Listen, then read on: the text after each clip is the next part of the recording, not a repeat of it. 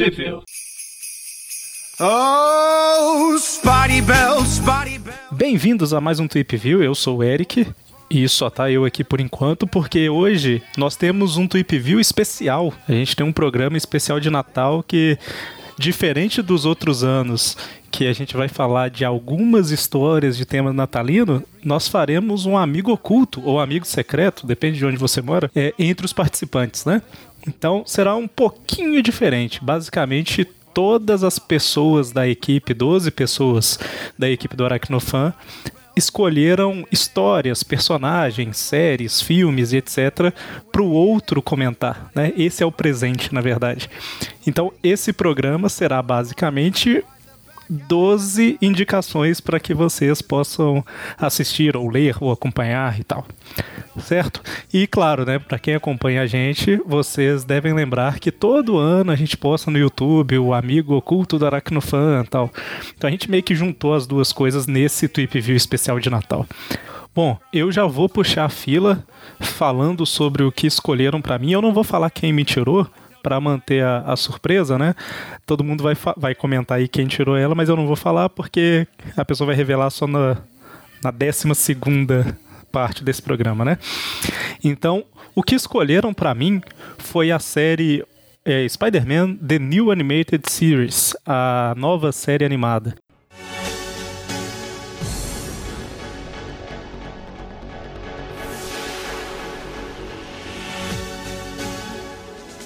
Para quem não lembra, ela é aquela série que saiu depois do Homem-Aranha Diversão e Alegria. Oh, desculpa.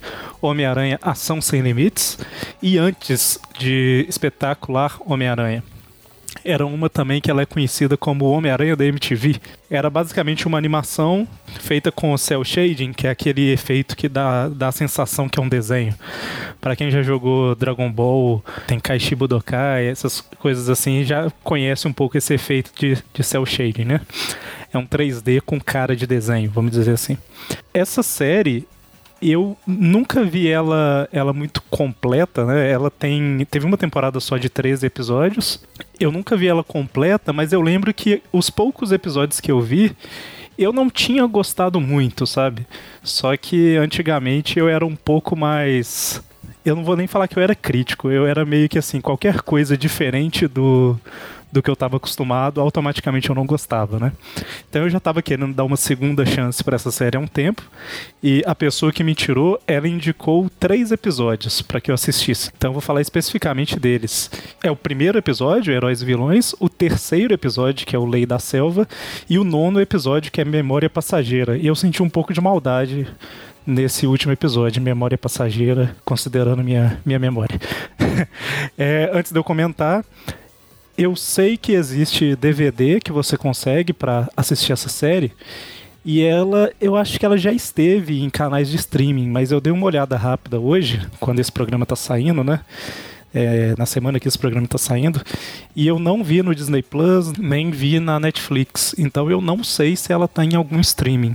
Então, assim, sobre a série em geral, primeiro, né? Dando algumas informações, ela é como se fosse uma continuação alternativa do primeiro filme do Sam Raimi. Ela tem elementos ali, o Harry fala, né, que o Homem-Aranha matou o pai dele, tem a Mary Jane falando com o Peter que, ah, que pena que a gente não pôde ficar junto, teve algumas coisas assim.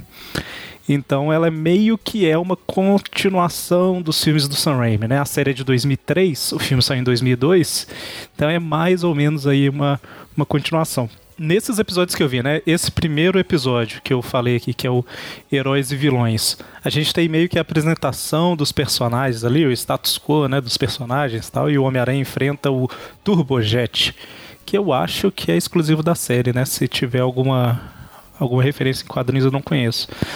É, basicamente está tendo é, alguns protestos na universidade tal, lembra um pouco aquele clima dos anos 70 das histórias do Homem-Aranha, né? E aí aparece esse criminoso, né, que teoricamente ele rouba dos ricos lá para dar para os pobres, é meio que um Robin Hood assim. O outro episódio que eu assisti foi o do Lagarto, né, que tem o Kurt Connors, é, que estava no filme, né, do, do Homem-Aranha. Não lembro se no primeiro ele já estava. Não lembro agora se o ator já estava. Enfim, não importa. Ele é, tem o Kurt Connors se transformando no lagarto e no, que é vingança contra a Oscorp porque ele perdeu o braço por causa da Oscorp e tal. E o Memória Passageira é um experimento que é feito com algumas pessoas que dá uma super memória, deixa a pessoa super inteligente em detrimento da saúde dela, né? É uma super memória passageira e aí depois a pessoa é, fica quase morrendo. Inclusive dos três, eu acho que esse foi o que eu mais gostei. Enfim, eu não vou entrar muito em detalhe nos episódios, eu quero falar o que eu achei. Eu, assistindo agora, eu lembrei mais ou menos as coisas que me incomodavam um pouco na época, que eu não gostava muito do estilo de animação, sabe? Mas eu confesso que dessa vez me, me incomodou muito menos, né? Uma coisa também que eu lembro que me incomodava era a Mary Jane. Eu não gostava, eu já falei isso algumas vezes, eu não gostava da Mary Jane desse desenho, porque assim, a Mary Jane do das histórias clássicas do Homem-Aranha, ela sempre foi muito cheia de si e tal, atraente, aquele negócio, mas a do desenho, eu acho que ela é tipo excessivamente sensual, entre aspas, sabe? Parece que o objetivo dela, pelo menos no primeiro episódio, é ser pega pelo Peter. Não sei. Uma coisa que tava me incomodando também era a dublagem do Peter e tal. Aí eu resolvi assistir um pouco em inglês o áudio, porque eu vi que o Neil Patrick Harris, né, que é o Barney da How I Met Your Mother, é ele que dublava o Peter nessa série. E quando eu fui ver, eu percebi que a dublagem que me incomodava, na verdade. Tanto que a Mary Jane no original eu achei mais tranquilo, sabe? Parece que a, a, a dubladora não sei, eu não sei. Até porque eu sei que é a mesma dubladora da série de 94 e na série de 94 não me incomodava. Então talvez seja uma junção da voz com o visual, que era um visual meio gótico, assim, né? Meio. Tava sempre com uma roupa mais apertada. Não sei, cara. Eu realmente não sei, eu não sei da opinião. Mas me incomodou, incomodou dublado e no original não. Depois vocês comparem. Isso é a parte negativa, vamos dizer assim, né? É, ah, e outra coisa também que eu tinha achado um pouco negativa era que eu achei o, tava achando os efeitos sonoros meio baixos assim, meio estranhos. Quando eu coloquei no original, eu vi que pelo menos não sei se é uma sensação minha, mas parece que é um problema da versão dublada. É, na versão original, os sons dos efeitos especiais eram mais altos, né? Enfim, o que eu quero dizer com isso tudo? Nem parece eu, só reclamando. O que eu quero dizer com isso tudo? Eu tinha um preconceito inicial. Assistindo agora, eu percebi que muito disso é, deve-se à versão nacional do desenho. E assistindo a versão original, eu percebi que não é aquele bicho de sete cabeças que eu achava. Tanto que eu pretendo agora pegar e assistir a temporada toda. Realmente, assim, vendo as histórias e tal, é um desenho legal ele tem esses pontos que me incomodam tal, mas assim, eu comecei a assistir meio desanimado e com o tempo eu fiquei assim, ah, interessante, vamos ver o que, que vai acontecer e tal. Então, assim, vale a pena quem puder correr atrás. Por mais que eu tenha reclamado de um monte de coisa, eu acho que eu deixei claro no final das contas que parte era preconceito meu e parte era que a versão nacional não me agradou muito, né? Então vale a pena correr atrás e conhecer um pouco mais aí do, do desenho mas eu sugiro que vocês assistam no áudio original. Com esse início de avaliação muito mal feito, porque eu não sei julgar as coisas, eu fecho por aqui e eu quero falar quem que eu tirei, né? Eu tirei o João Pedro. Então, ouçam aí o áudio dele agora para descobrir o que foi que eu escolhi para ele. Valeu!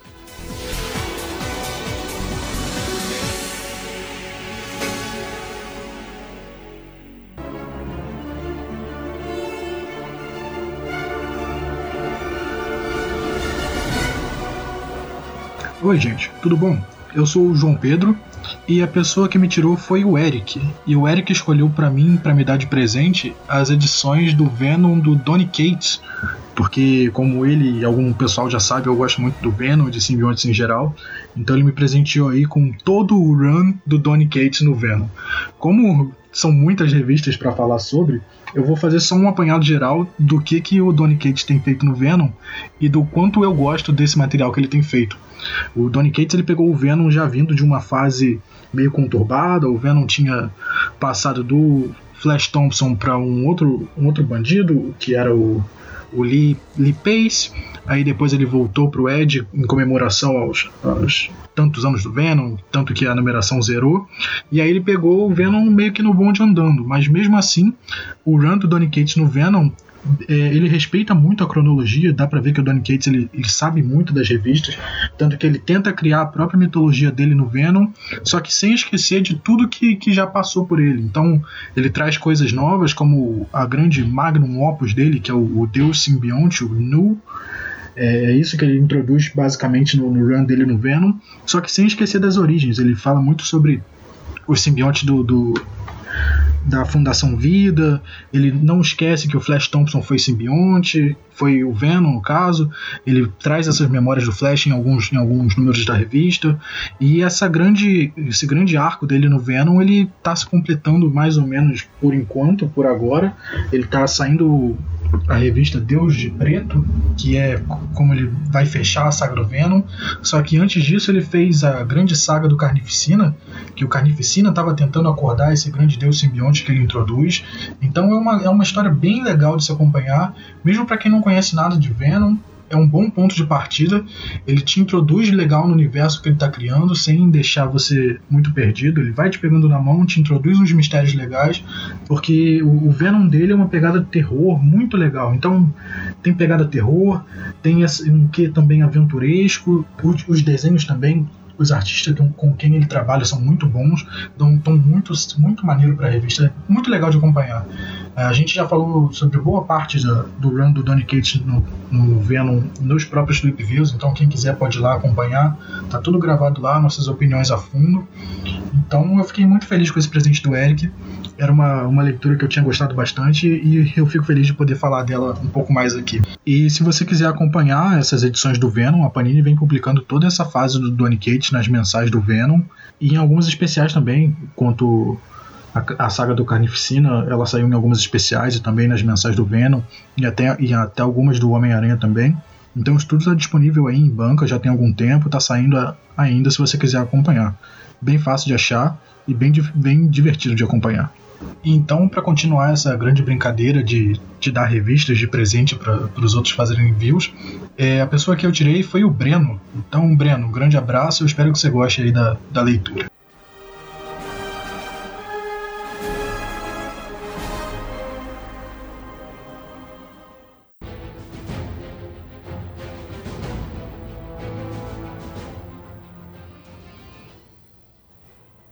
Olá pessoal, tudo bem? Aqui quem fala é Breno Dallas. Estou aqui então fazendo uma participação nesse especial de Natal aí, esse amigo oculto que é um pouco diferente. Assim, achei bem legal a, a proposta, né? E a proposta é justamente receber, né? Trocar histórias, né? E aqui é, quem me pegou aqui foi João Pedro e ele me fez uma escolha aqui dessa, dessas revistas Grandes Heróis Marvel, número 1, 2 e 3. Mas é o Grandes Heróis Marvel da Panini, que consta uma, uma história, os surpreendentes Homem-Aranha e Wolverine. É, saiu em três edições aqui no Brasil. É, originalmente isso saiu nos Estados Unidos em 2010, é, nessa minissérie que estava que tava com o nome de Astonishing Spider-Man Wolverine, em seis edições.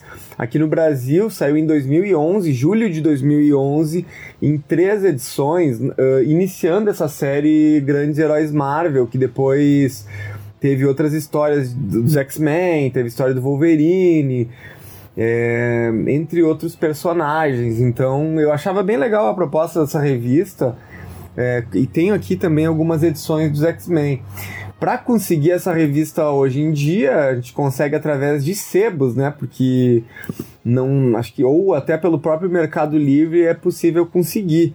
As minhas hoje em dia estão em sebos. Até porque eu tentei procurar, assim, quando eu vi que o João Pedro me mandou essas edições aí eu, pá, primeiramente eu fui pensar, pá, grandes heróis Marvel, é aquelas. Pensei que elas da Abril, né? E daí eu não ia ter mesmo, né? Mas depois que eu vi que eram essas aí, eu lembro que eu li sim. Lembro que tinha gostado, assim, mas que também não é uma coisa que tinha me prendido tanto a ponto de eu manter as revistas na coleção, assim. Estive me desfazendo de algumas coisas e continuo, sempre que possível, selecionando algumas para para me desfazer, para trocar e assim por diante, né? Mas essa, essa, essa história eu lembro de ter gostado dela, tá? Não, não, não cheguei a reler ela para estar gravando isso, mas lembro de ter gostado da história. A minha opinião em relação ao material, eu dei uma folhada assim, né? Tem em alguns lugares na internet aqui que a gente encontra algumas páginas. E eu dei uma folhada para dar uma lembrada disso, né? Ela tem roteiro do Jason Aaron, tá? E é desenhado pelo Adam Kubert. E tem arte final de Mark Morales, Dexter Vines, cores de Justin Ponsor. E eu acho que ela tem, ela tem uma história assim que apesar de que não é uma história que, que possa ser levada a sério, assim, é uma história que, que conta com diversa, com viagem ao tempo, assim, isso não é sempre que vai que vai chamar atenção, assim, né? Muitas vezes tu pensa, pô, mas é só viagem ao tempo, então todas as coisas que acontecem vão ser revertidas no final, então não vale a pena ler nem nada. Mas essa é uma história bastante divertida, sabe? Ela começa ela começa lá na, na, na, idade na idade dos homens das cavernas ou até antes disso, porque é, uma, é, uma, é um é um local onde tem dinossauros, se eu não me engano. Então ele mistura dinossauros com homens das cavernas, né? Isso a gente sabe que na verdade não existiu, assim, né? Os dinossauros é 65 milhões de anos, é bem, bem antes, né, do, de existir qualquer tipo de hominídeo. Mas eu acho que é uma história bem legal, assim, é, ele mostra muito esse viés cientista, né, do, do, Peter Parker, assim, porque ele e Wolverine teriam se metido nessa viagem ao tempo, e eles ficam presos lá nesses tempos antigos, onde não tem nada, e daí tu vê que, tanto nesse momento, quanto nos momentos onde eles vão para para um, um futuro, assim, dessa época, né, que um, mostra um viés científico, assim, do, do Peter, que eu sempre gostei bastante da, da, dos momentos em que ele trabalhou como cientista, assim, e que é uma coisa que remonta bastante, né, o início do personagem, né, ele quando ainda era um, um jovem estudante gostava muito de ciência, né, e o antagonismo entre o Peter e o Logan, né, eu acho que é bem interessante, assim, essa coisa de haver um respeito entre eles, mas também ao mesmo tempo o Logan não ter muita paciência pro humor do, do Peter, né? Acho isso bem, bem legal. E, e é bem. É bem interessante, acho, acho que esses dois personagens juntos eles funcionam muito bem. É, inclusive, a primeira revista do Homem-Aranha que eu comprei, que foi a Homem-Aranha número 94 da, da Abril, ela se tratava de, uma, de um sério encontro, né, entre o Aranha e o Wolverine. Eu era muito jovem, assim, sei lá quantos anos eu tinha, devia ter 10 anos mais ou menos. Isso marcou muito, assim, então eu sempre gostei de ver os personagens juntos. E essa é uma história que acho que vale a pena de se ler, tá?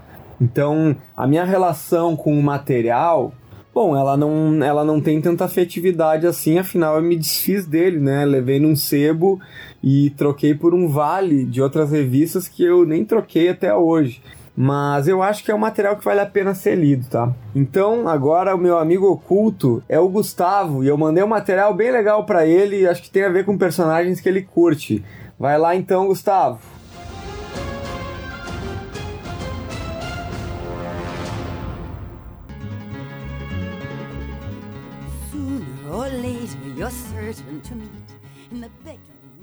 Olá, eu sou o Gustavo e o Breno me tirou. E ele me escolheu para eu ler a HQ Mulheres da Aranha. Mulheres da Aranha é um arco meio que crossover dos títulos das Mulheres Aranha na época.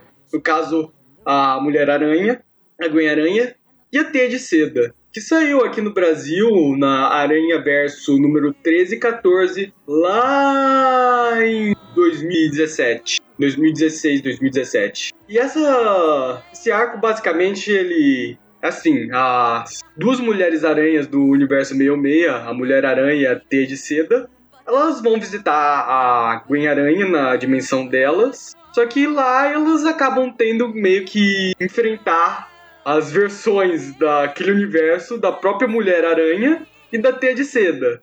Que eu não preciso nem dizer que são bem diferentes das versões meio-meia. Elas acabam ficando presas lá um tempo, tem toda uma confusão, elas enfrentam uma organização secreta liderada por uma dessas versões alternativas, tudo. Elas se separam, depois se juntam. É aquele típico crossover de super-heróis. Lá nos Estados Unidos elas saíram lá na Mulheres Aranha Alpha, Gwen, Aranha número 7, Seda número 7, Mulher Aranha número 6 e depois na segue para Gwen Aranha número 8, Teia de Seda número 8 e Mulher Aranha número 7 para finalizar na Mulheres Aranha Ômega. Pois bem, é é um arco bem legal até. Não é ruim não, eu gostei das vers da reimaginação das versões das Mulheres Aranhas. As Mulheres Aranhas mesmo, elas têm uma dinâmica bem legal. A Jéssica, ela é meio que a tutora das duas Mulheres Aranhas, das outras duas Mulheres Aranhas, a Gwen Aranha e a Seda. As, desde a Aranha Verso mesmo, a Teia de Seda e a Green Aranha, elas meio que se estranham bastante, isso é até um pouco explorado nessa edição. Eu gostei da reimaginação que eles fizeram da Mulher-Aranha naquele universo. No caso, assim como a Jéssica, é uma pessoa de família, com filho, tudo. Com a diferença de que no universo da Gwen é um homem. Exato, a Mulher-Aranha é o Homem-Aranha do universo da Green-Aranha. E eu gostei da versão da Seda também daquele universo, que é basicamente é uma espécie de Madame Hydra daquele universo, é líder de uma organização chamada Seda. Ela não usa esse nome. As batalhas também são bem legais, tem um, um conflito legal. A batalha final é maneira também. É, não é assim uma edição tão. Nossa, que maravilha! Nossa, que senhora barriga, senhor maravilha! Mas é um, é um arco legal. Se quiserem ler, gostarem das personagens, eu sugiro. Podem ler à vontade. Pois bem, é isso. Agora nós vamos pro Mônio, que vai falar da HQ que eu escolhi para ele.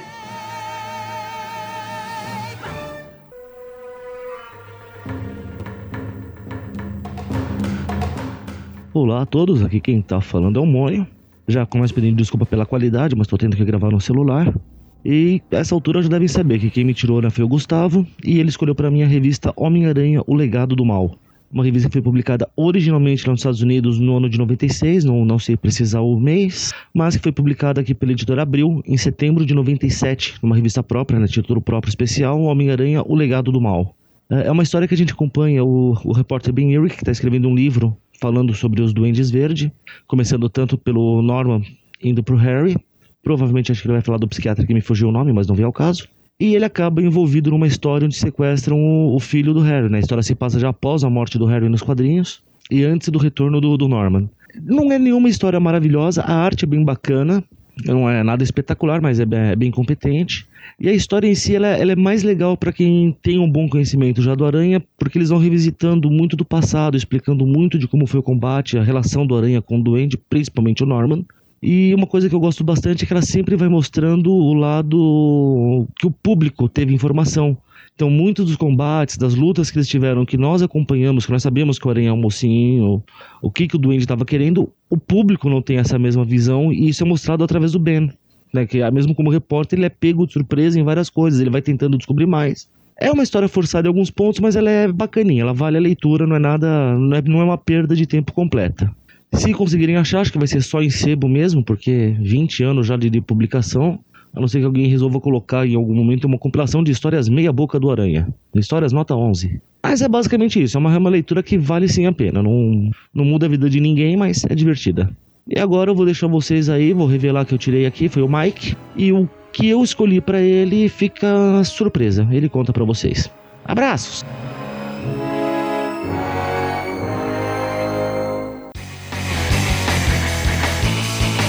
Fala pessoal do Aracnofan, tudo bem? Aqui é o Mike, faço parte do grupo já há bastante tempo, ah, desde o do comecinho basicamente, e hoje estou aqui mandando o áudio para vocês para gente para fazer a revelação aí do, do, do meu amigo secreto, né, para esse formato novo que a gente pensou para esse ano. Então, sem mais delongas, vamos lá. Quem me tirou esse ano foi o Mônio, né? E o que ele escolheu para mim foi o, o game é, Maximum Carnage, né? Um, esse jogo você consegue encontrar ele tanto no Mercado Livre quanto em sites especializados em games antigos ou até grupos do Facebook voltado para games antigos você consegue encontrar esse material. É possível também pesquisar diretamente no Google, né, para que você consiga ter algumas opções ali de, de, de sites, né? Na opção shopping ali do Google é possível que você consiga encontrar alguma coisa. Então não é algo assim tão inacessível, é relativamente fácil encontrar. Não necessariamente vai achar completo, né? mas é algo relativamente fácil de encontrar. Esse jogo que o Moni escolheu para mim é um jogo que saiu baseado numa, numa HQ de mesmo nome, né, Carnificina Total aqui no Brasil, e é um jogo que saiu para Super Nintendo, pelo menos foi a, a, o console em que eu joguei. Não sei dizer se saiu para outros consoles da, da época, tipo Mega, por exemplo, não tenho certeza. Uh, mas o que eu posso afirmar é que foi, foi saiu pro Super Nintendo, que foi onde a plataforma que eu joguei. Eu gosto bastante do jogo, acho hum, assim bem bem bacana, principalmente porque Cantina Total foi a primeira HQ do Aranha que eu li. E tem um jogo baseado nessa HQ, pra mim é, é bem legal. Ele, ele segue aquele esqueminha de game beaten up, né? Batendo em soldadinhos até chegar no chefão e passando de fase até chegar ao final. No meio do jogo você recebe recursos lá de ajuda de outros personagens que você pode chamar no decorrer do jogo, né? você vai ganhando essas ajudas. E aí o legal é que aparece bastante personagem no jogo. Isso é, é bem bacana. Assim como na HQ também ó, o Aranha recebe muita ajuda, o jogo é, reflete isso de forma bem bacana. Então é, uma, é, um, é um game que eu gosto bastante. Bom, a pessoa que eu tirei, né, o amigo secreto aí, que eu, para quem eu indiquei, um item que eu particularmente acho muito bacana, foi o Dante. Dante, eu espero que você consiga aí aproveitar, né, tirar uh, o, o, o proveito do item que eu escolhi. Escolhi uma coisa um tanto quanto diferente, mas é uma que eu que eu gosto bastante. Espero que você também se, é, se beneficie desse conteúdo.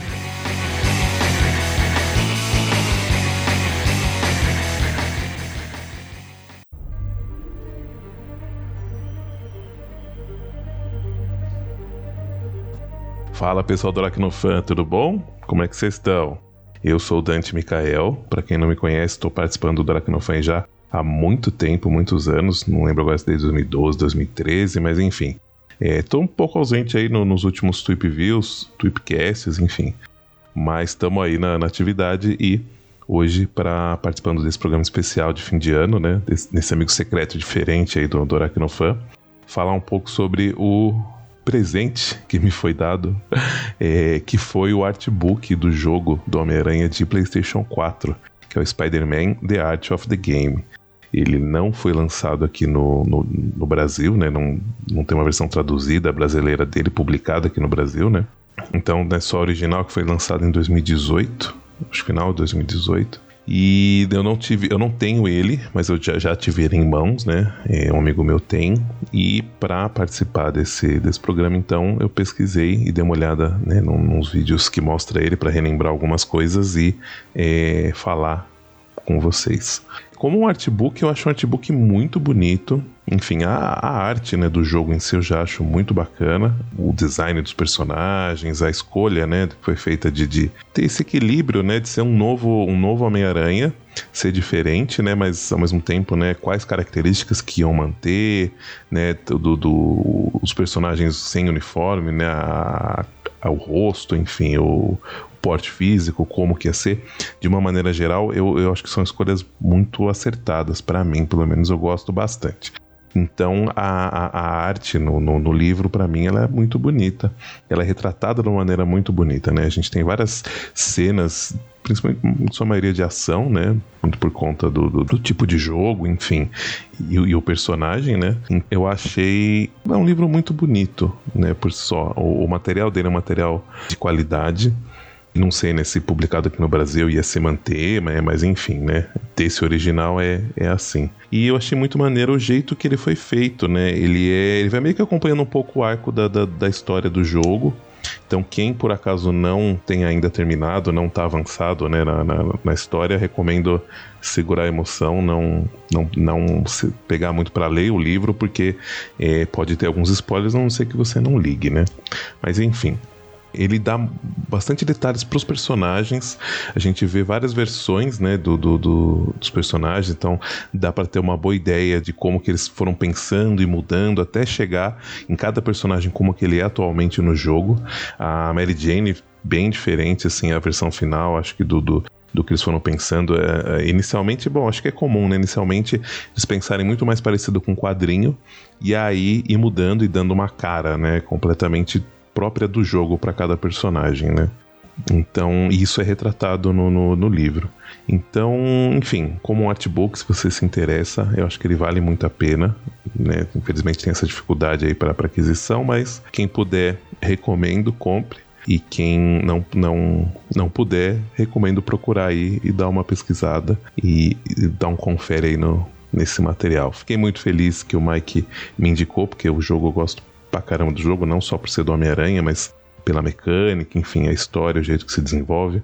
É, é um jogo que eu gosto bastante, né, do, do, do, do, PlayStation 4. Tem alguns jogos de história que, que me marcaram, enfim, do, do videogame. Eu não, não vou me, me, estender muito aqui, não, porque senão a gente vai, vai longe, né? Mas enfim, então é isso. Só comentar que então quem eu tirei foi a dona Carol Pimentel. Eu fiquei muito feliz, inclusive, porque é uma das pessoas do Aracnofan que eu, que eu, que eu gosto bastante. É, e tive mais contato, né? Enfim, porque a gente tem o pessoal que é mais novo e tal, então tive tanto contato. Ela tive bastante contato, conheci em Comic Con, enfim. Espero que ela tenha gostado da história, espero que vocês gostem também da, da história que eu indiquei para ela. E é isso então.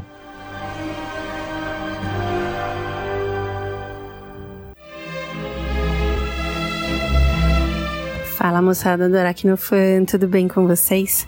Aqui quem fala é a Carol Pimentel, que cuidou desse aranha durante um tempão lá na Mitos Panini.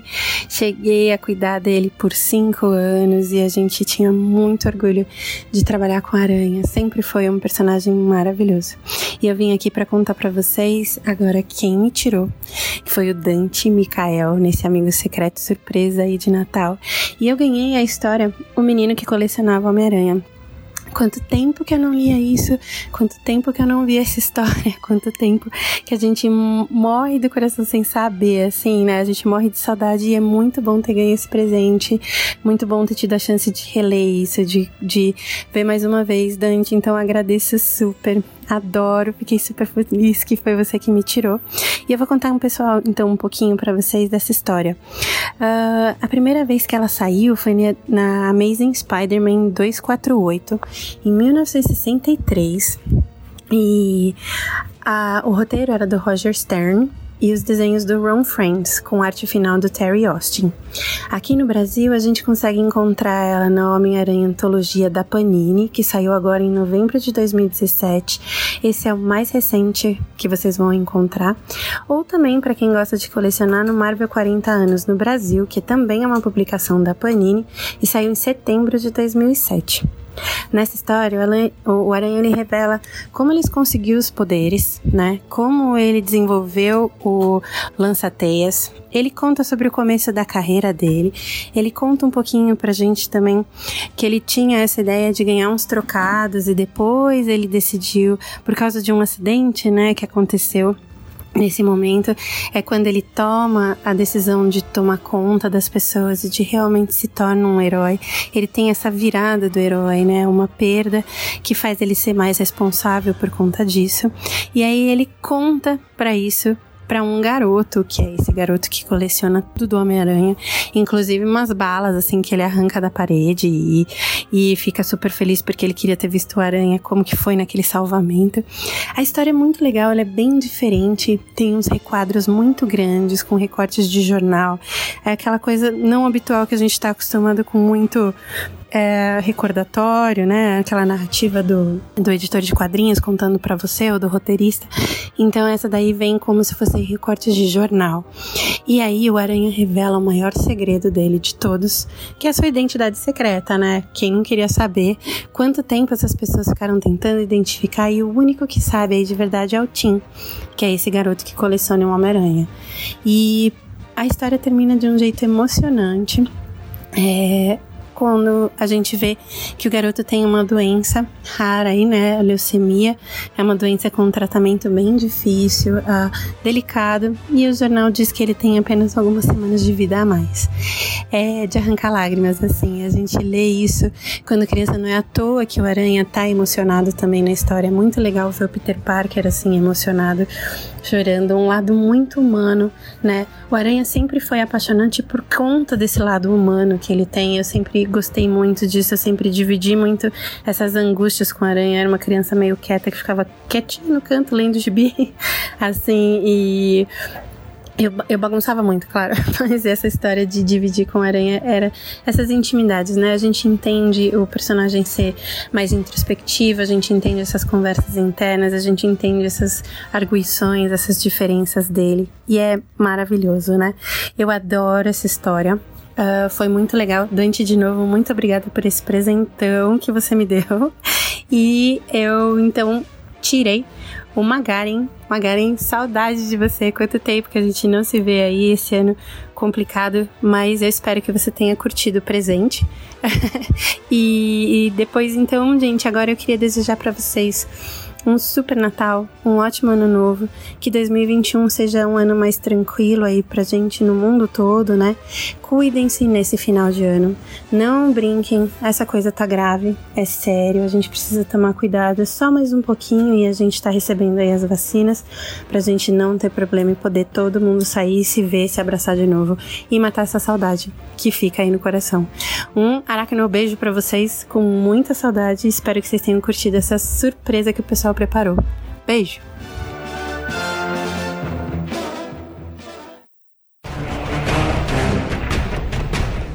Olá pessoal, eu sou Magaren, bem-vindos a mais um. Oh, oh, opa, não, não, não é bem-vindos a mais nada, não.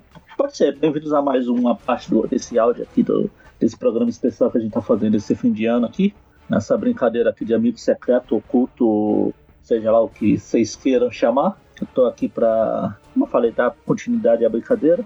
Como vocês acabaram de ouvir aí, a, quem me tirou foi a Carol, a Pimentel, que era a ex-editora do. ex-Aracno editora. Desculpe, lá da época da Panini, da Nitos, sei lá mais da onde. Ela. E o que ela escolheu para mim foi o volume 9 da coleção histórica da Marvel, do Homem-Aranha, aquela que a Panini lançou entre 2013 e 2015. Claro, no caso da, da revista do Aranha, né, da coleção do Aranha. Ela, se eu não me engano, ela começou com essa coleção histórica aqui na, com os Vingadores, na época do filme dos Vingadores, e continuou até acho que ano passado. Não sei quando você está ouvindo esse áudio, mas ano passado que eu estou falando é 2019. Não lembro se agora em 2020 chegou a sair mais alguma coisa de outras coisas aleatórias. Mas, como aqui é um site do Aranha, eu estou me dedicando ao do Aranha. Então, foi entre 2013 e 2015. Esse volume que ela me indicou, especificamente, ela é de 2015. Ah, a coleção histórica, para quem não sabe, era tipo a biblioteca histórica, eu dando exemplo de coisa antiga para dar especificar outra coisa antiga. Ela é como se fosse a, essa coleção que a definitiva que a Panini está lançando agora, com Republicação da fase clássica, só que capa cartão, num preço mais acessível, não esses um zilhão de patacas que a Panini está lançando, essas coleções definitivas aí. Ela não é em ordem cronológica, elas são umas ordens meio aleatórias, tanto a gente barra eu brincava que elas eram uma coleção aleatória da Marvel, histórica da Marvel, mas, mas enfim, essa daqui, por exemplo, ela é basicamente dedicada ao Craven, o caçador, com as histórias publicadas na Amazing Spider-Man 1, esse, no caso, é a parte do camaleão. Na 34, 47, 80, 103, 104, 110, Andy 111. Eles são histórias baseadas, focadas principalmente no Craven, apesar de não, de não ter a primeira aparição do Craven, porque ela já tinha sido publicada em uma das, das primeiras da coleção histórica do Aranha aqui, que foram histórias as origens do Sexteto Sinistro. Mas ela tem outras participações, ela tem tem, por exemplo, a volta do Craven, no caso, ele volta, obviamente, e os roteiristas e desenhistas, eles eles misturam. Tem o história do Steve Ditko, do Gil Kane, do John Romita, o Romita que sabe desenhar, claro, não o filho dele. Ela tem umas histórias interessantes, é. Ela tem a história tem o Craven e o Duende Verde contra o Homem-Aranha, que é inclusive é uma história que já foi referenciada e volta e meia o pessoal volta ela, não sei porquê, que é como, como por exemplo, na, na história que o Deadpool volta no tempo, lá no, numa das primeiras edições do Deadpool, ele chega a voltar no tempo para uma história do Aranha, ele volta no tempo para essa história aqui. A Homem-Aranha Azul tem um pedacinho dela, a despedida do Flash. A edição aqui também tem o Peter na Terra Selvagem encontrando o Craven e seu amiguinho o Gog. O Gog, inclusive, a gente acabou de comentar na, em um dos trip views recentes aí, na Vingança do Sexteto, ele volta. Aqui tem o assassinato do Homem-Aranha, ou melhor, não do Homem-Aranha, o assassinato do Homem-Aranha, o assassinato cometido pelo Homem-Aranha, que ele deixa o coitado do Gog pra morrer lá, mesmo que, mesmo que venha dizer que, ah, mas trouxeram de volta, não importa, deliberadamente o, o Homem-Aranha quis matar o Gog por isso que é um fascínio, como a gente costuma falar. E a gente tem o Gibão aqui tentando fazer, que não vai se defender do mal, mas tentando ser um ajudante, sidekick do Craven. Pra quem não sabe o que é sidekick, é só assistir o Homem-Aranha do MCU lá que vocês sabem ou descobrir o que é sidekick. Esse eu gostei bastante, eu já tinha essa edição aqui, mas não sei por que ela escolheu exatamente essa edição específica, talvez estava perto da, dela para ela lembrar. Eu, eu devo ter reclamado de alguma coisa para variar, que eu só reclamo. Eu gostei de dar uma relida nessas histórias, porque como gênero de super-herói, esse, principalmente esse ano aqui, eu li pouquíssima coisa, tirando a, eu ia falar tirando que eu tive que ler por causa do Tweep View, mas isso aqui também eu tive que ler por causa do Tweep View, né? Mas enfim, tirando o que eu tive que ler por causa do Tweep View, eu basicamente não li nada de super-herói esse ano todo. Mas é isso, essa foi a minha foi a escolha que a Carol fez para mim. Gostei. Valeu, Carol por me fazer ler história boa. Ainda bem que foi você que tirou. Tenho certeza que se fosse algum dos outros do site, eles iam tornar esse amigo secreto aqui aquele negócio de amigo da onça, de me dar alguma história ruim para me ler. Não por esteja desconfiando do pessoal do site, não, longe disso. Mas eu tenho certeza. Ah, e onde vocês conseguem ler isso aqui no Brasil de forma oficial? Como elas são várias edições, como eu já citei aqui no começo do áudio, edições espalhadas, vocês acham que ah, algumas já saíram na coleção Definir que eu falei, outras tem na coleção, naquela coleção na Biblioteca Histórica Antiga, outras já saíram publicadas em várias edições aleatórias, mas esse volume exatamente da coleção histórica da Marvel, provavelmente vocês só acham em sebo. Talvez tenha alguma dessas lojas online aí, tipo a Comics, que tem, pode ter um estoque aleatório e que ninguém comprou ainda, mas provavelmente sebo Mercado Livre deve ser os lugares mais propícios para vocês procurarem caso vocês queiram. Bom, é isso. E antes de terminar, só falar que eu tirei quem eu tirei, né? Eu vou fazer igual o amigo pessoal, aquelas baboseiras que fazem no Amigos Secretos. Ah, o meu amigo secreto é. Ele é decenalta, mas, como diria o professor Girafales, por favor, não caçoem dele. E ele também não sabe fazer mágica. Sim, é o Presto. E ele vai agora falar da coisa que eu escolhi para ele. E é isso. Não sou muito chegar nesse negócio de Natal e Ano Novo, mas para quem curte isso, então Feliz Natal para vocês aí e que 2021 seja um pouco melhor que 2020. Não vai ser muito difícil, mas indo na progressão que a gente tá, tenho lá minhas dúvidas. E é isso.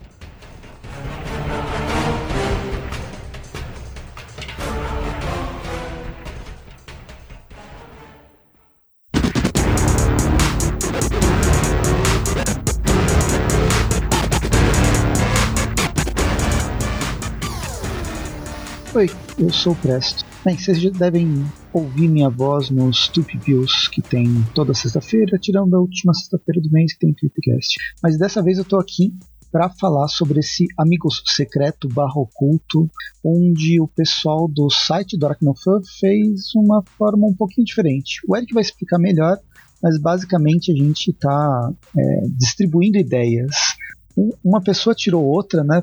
Fizemos um sorteio e a gente ofereceu personagens, histórias, animações ou qualquer coisa assim. E, bem, entre os, os vários sorteios, quem me tirou foi o Magaren, e o Magaren falou, me deu, o Aranha Verso do desenho Ultimate Spider-Man, né, os quatro episódios do Aranha Verso. O desenho do Ultimate Spider-Man, eu comecei no Aracnofan falando sobre, esse, eh, sobre essa animação.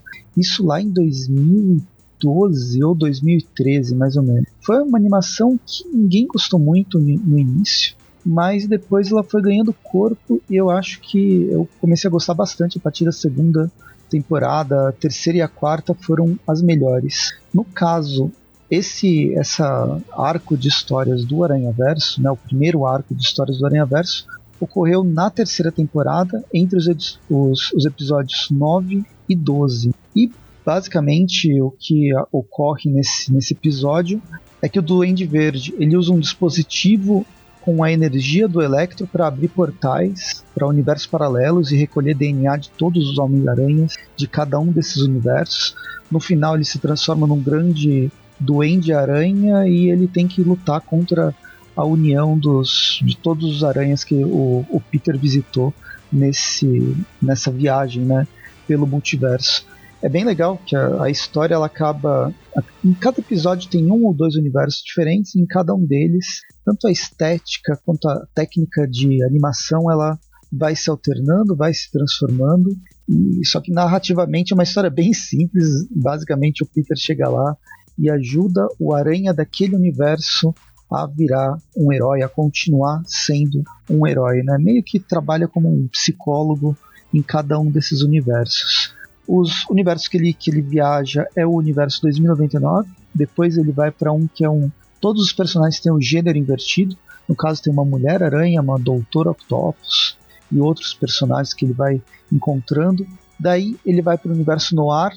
O universo Noir, no caso, o o Peter desse universo parece muito mais uma versão do Batman. Passa pro Porco-Aranha, vai pro, o, Cavaleiro-Aranha, né, do universo medieval. Termina com Miles Morales.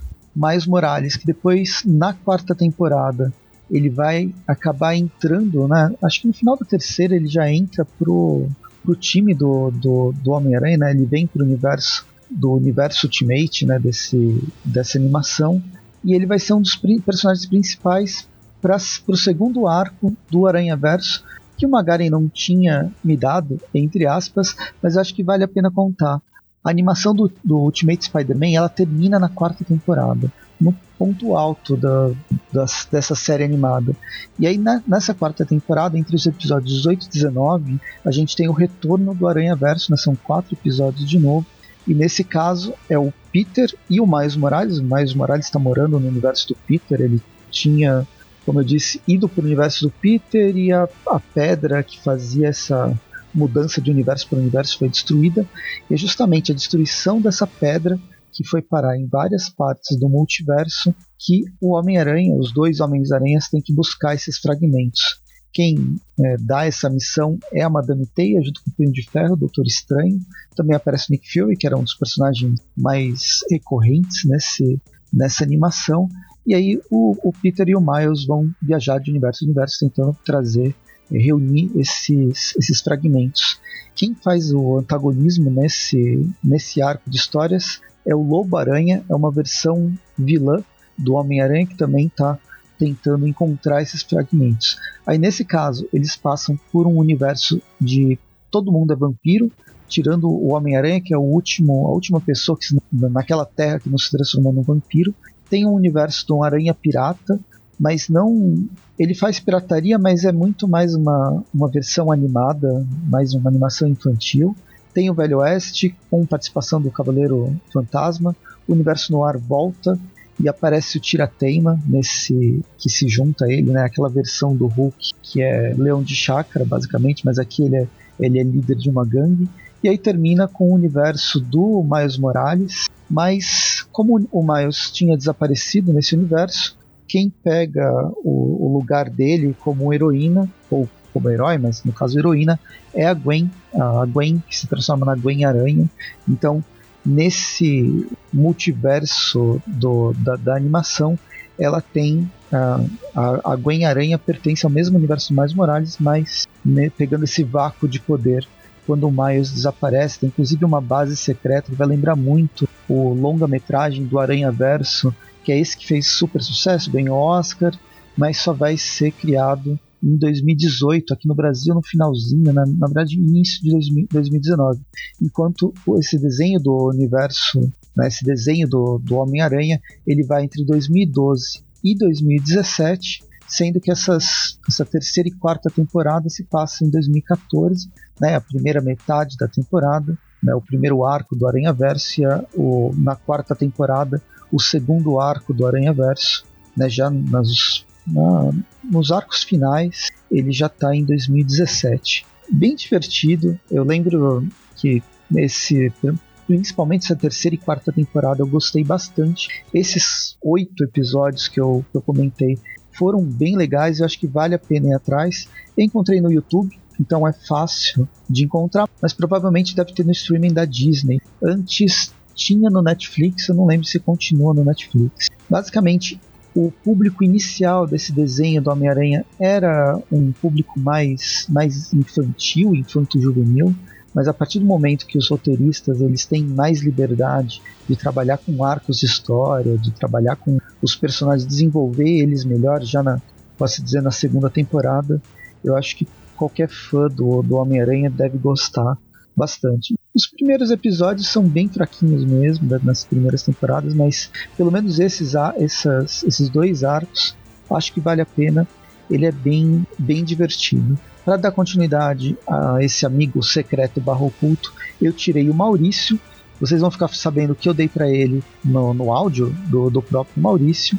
Eu não vou falar nada, mas eu deixo uma dica que tem a ver com quem acompanha o Tweep View, sabe que eu gosto muito da DC, então tem alguma coisa com a DC. E é isso. Eu obviamente sempre falo demais, então por enquanto, boas festas, feliz 2021, que esse próximo ano seja muito melhor que 2020, que a gente encontre logo uma vacina e todo mundo possa ir para eventos de quadrinhos, se encontrar com, com as pessoas queridas, ou no mínimo pelo menos ir numa banca de jornal, que faz um ano que eu não vou numa banca de jornal. Então é isso, até mais e que o Maurício revele o seu, seu presente.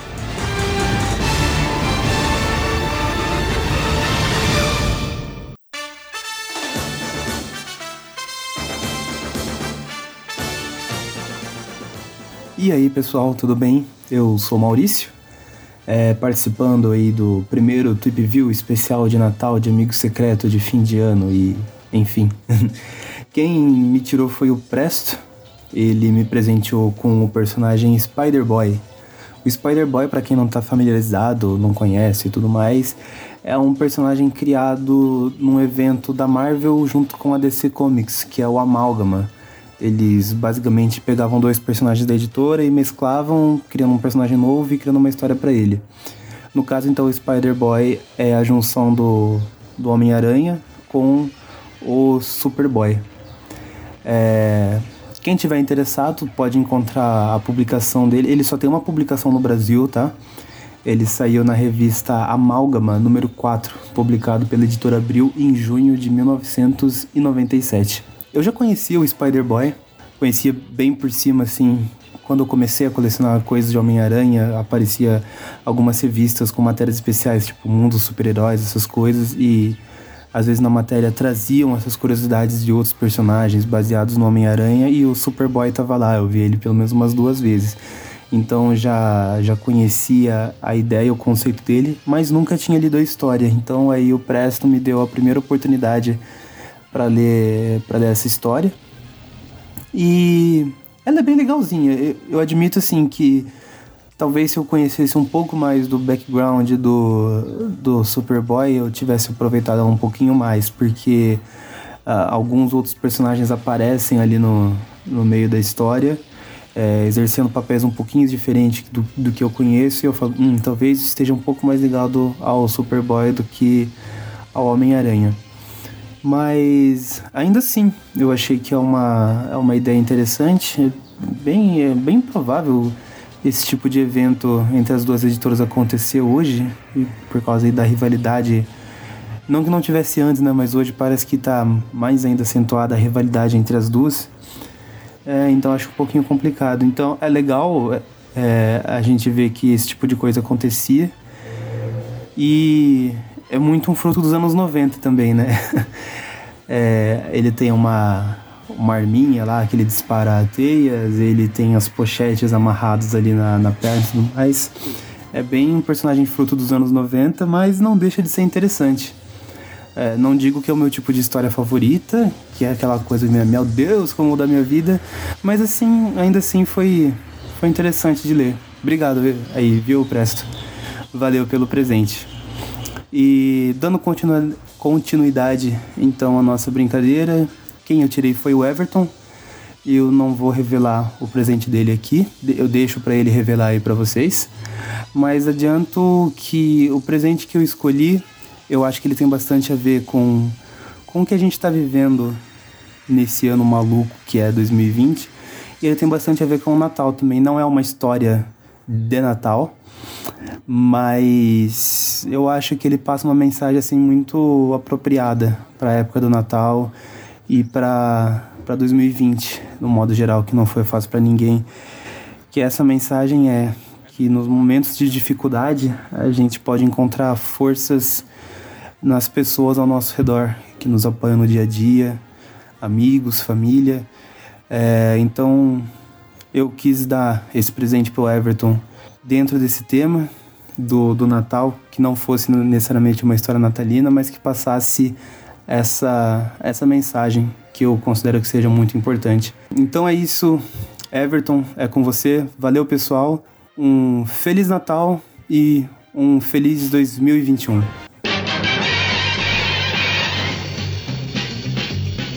Spider Boy, Spider Boy, é tão rico que até dói.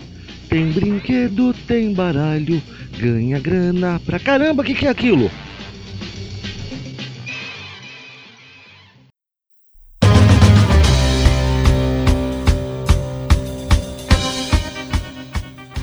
Fala galera, aqui é o Everton do Aracnofan.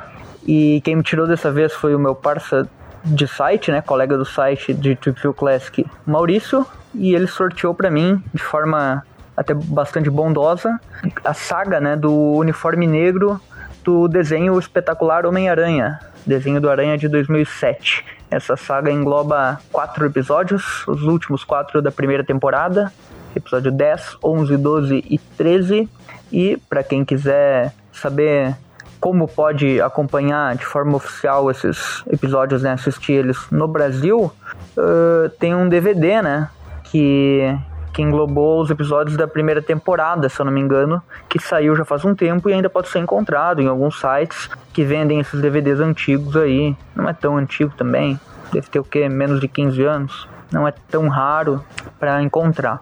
E, enfim, esse desenho ele também passou na TV, né, na Globo, passou mais recentemente no SBT e em serviços de streaming, né, uh, como a Netflix, que ele já entrou algumas vezes, saiu outras, não sei como tá nesse exato momento, porque eu não não tenho Netflix, né? E falando no desenho assim como geral, né? O desenho de 2007, ele foi um desenho que no início, quando saiu as primeiras artes, eu lembro que o pessoal reclamava por causa dos traços e até tem hoje, tem gente que não, não assistiu, né? Tem resistência a assistir esse desenho porque acha o traço muito cartunesco e tal. Isso não é um problema, porque o roteiro compensa tudo e o traço ele acaba até ajudando na animação e cenas de luta e tal, é, por ser fácil de animar, né, com traços mais simples pegando assim, comparando os quadrinhos, né? Que eu, eu sou um fã primariamente do Homem-Aranha dos quadrinhos, eu acho que essa adaptação do desenho é a que mais transporta assim a, a, o clima das histórias da era do, do Stan Lee com o Steve Ditko e também um pouco do, do Kurt Busiek, né, lá da, da, época dos Arquivos Secretos do Aranha, que adaptava, adaptava não, que inseria histórias nessa mesma fase ali do, do Aranha Adolescente, né, que o Stan Lee trabalhou. E eu acho que esse desenho ele, ele adapta isso de forma muito interessante, né? A gente tem um Homem-Aranha responsável, que tem aquela, aquele sarcasmo dele clássico, meio ácido, um Peter Parker que é inteligente, mas ao mesmo tempo ele, ele sabe suas responsabilidades, não fica só se lamentando, ou não depende dos outros, né? Ele é bem independente, ele, ele tem uma personalidade interessante. E essa saga do uniforme negro ela acaba mudando um pouco disso, né? Tipo, é, o, o, Peter tem o contato lá com o alienígena, o simbionte, né? E começa a mexer com a personalidade dele, ele fica mais ríspido, mais agressivo e tal. Que isso é um, é um adendo que foi. Bom, como o desenho saiu em 2007, na época do filme, é, acaba fazendo sentido eles pegarem esse elemento, né, do filme também, que, que na série lá do desenho dos anos 90 também já tinha essa parada do simbionte deixar ele meio mal e tal. Mas isso não é dos quadrinhos, né? Nos quadrinhos, o simbionte apenas controlava o corpo dele quando ele estava dormindo, que é algo que também foi adaptado aqui nesse desenho e, e nos outros é, anteriores, né? Mas enfim, como, como adaptação, esse arco em específico, eu acho que ele tem umas sacadas interessantes, como o uniforme do Homem-Aranha, ele faz uma homenagem ao filme Homem-Aranha 3, né? Ele começa só uma versão preta do uniforme tradicional e vai se transformando aos poucos no uniforme dos quadrinhos. Eu sempre achei isso um lance interessante. Ele adapta essa coisa do Aranha sonâmbulo, digamos assim, tanto que tem um episódio inteiro, né, que é o segundo dessa, dessa leva aí, né, que é o episódio 11, que o Aranha passa o episódio inteiro dormindo e o simbionte controla ele e tal. E aqui no caso é contra o Sexteto, que acaba sendo interessante, ele lutando contra vários vilões juntos. O Octopus é um vilão que, na primeira aparição dele no desenho, eu não achei grande coisa, mas nessa aqui, dele liderando o Sexteto, ele mostrou que ele é que ele é legal, né? Que ele ficou bem adaptado, bem maligno e planejador, digamos assim, né? É interessante ver esses vilões juntos e a cena de luta provavelmente é a melhor entre todos os desenhos do Aranha, né? Essa, o Aranha contra os seis ali ficou muito, muito bem feito. O primeiro episódio dessa leva tem a Gata Negra também, que eu não acho que deveria ter sido introduzida aqui, porque eu não gosto muito de mistureba, assim, misturou muita coisa. Além dela, tem o Camaleão que estreia no mesmo episódio. Acho que o episódio funcionaria bem só com o Camaleão mesmo. O Camaleão, que foi uma adaptação muito boa do desenho, que ele é bem é, meticuloso, né, espião e tal, como é a versão dele que eu mais curto dos quadrinhos, né, eu, eu gosto do Camaleão meio gangster e, e espião, assim. Uh, além disso, o episódio 12 ali, que é quando ele se livra do simbionte, né? Depois de dois episódios ele se livrando do simbionte. É, eu acho pouco, na real, né? Porque acaba sendo só dois, três episódios com o simbionte de fato. Igual na série dos anos 90, que também o simbionte não dura muito tempo. Mas esse episódio 12 em si é um. Olha, por muito tempo foi o meu favorito desse desenho. Porque ele tem todo o flashback da origem, uh, tem uma briga interna dele com o simbionte que ele fica sendo tentado a, a, permanecer com o simbionte, mas ele lembra do tio Ben. É um episódio bem emocionante, bem legal. E por fim, o último episódio 13, né, dessa, dessa primeira temporada, que é quando o simbionte se une ao Ed Brock, se torna o Venom. Uh, essa versão do Ed não é a minha preferida, assim, porque eu, eu curto o Ed Brock jornalista, parrudão e, e que odeia o Homem-Aranha, né? Esse, esse aqui ele acaba sendo mais um ódio do Peter do que do próprio Aranha porque ele é conhecido do Peter e tal, meio que um amigo de infância, acaba pegando um pouco da influência do Ultimate lá. Mas o Venom em si, ele tem os métodos bem bem parecidos com o Venom original, então eu gosto, né? Tipo, ele vai lá, ele faz um terror psicológico, ele prende a Gwen lá para assustar o Aranha, para desestabilizar ele, vai na casa dele, fica vagando por ali e tal. Eu acho bem, bem legal esses lances assim. E a luta dos dois é muito boa também, apesar de, uh, de eu achar bem curta, assim um episódio só, né? Eu acho que o Venom acabaria. É, é, essa saga em si, acho que ela poderia render bastante ainda, mesmo sendo bem adaptada nesses quatro episódios. E também deixar aí o, o a menção, né? Que essa luta do, do episódio com o Venom aí faz referência a alguns quadrinhos dele, né? que aquele que ele sequestra os, os, pais do Peter Parker, que saiu pela Abril lá, que eles lutam no, no, meio de um desfile que tem esses balões e tal, igual nesse desenho. E a forma como o Venom é derrotado é uma referência à segunda aparição uh, do Venom nos quadrinhos, que é quando ele volta e eles lutam em uma praia. E aí o Aranha usa o mesmo método de chamar o simbionte para ele, tipo, o simbionte fica se dividindo entre os dois e acaba enfraquecendo, né? Uma maneira inteligente de derrotar o Venom. Enfim, episódio uh, episódios e saga excelente, assim, se tivesse que dar uma nota, daria um 9,5, só não dou 10 porque eu acho que eles colocaram muita coisa, ainda mais, tipo, colocando a Gata Negra no meio, acho que ela merecia ter uns episódios mais solo dela, ela acaba tendo, sendo bem apagadinha no desenho, mas de resto é bem tudo bem amarrado, bem feito, não tem muito do que reclamar nesses episódios. Então, acho que é isso, né? Então, agora falando de quem eu sorteei, né? O meu amigo secreto é o Eric. E o que eu escolhi para ele, vocês vão ver em breve. É isso aí. Uh, fico por aqui e até a próxima. Boas festas e um feliz 2021.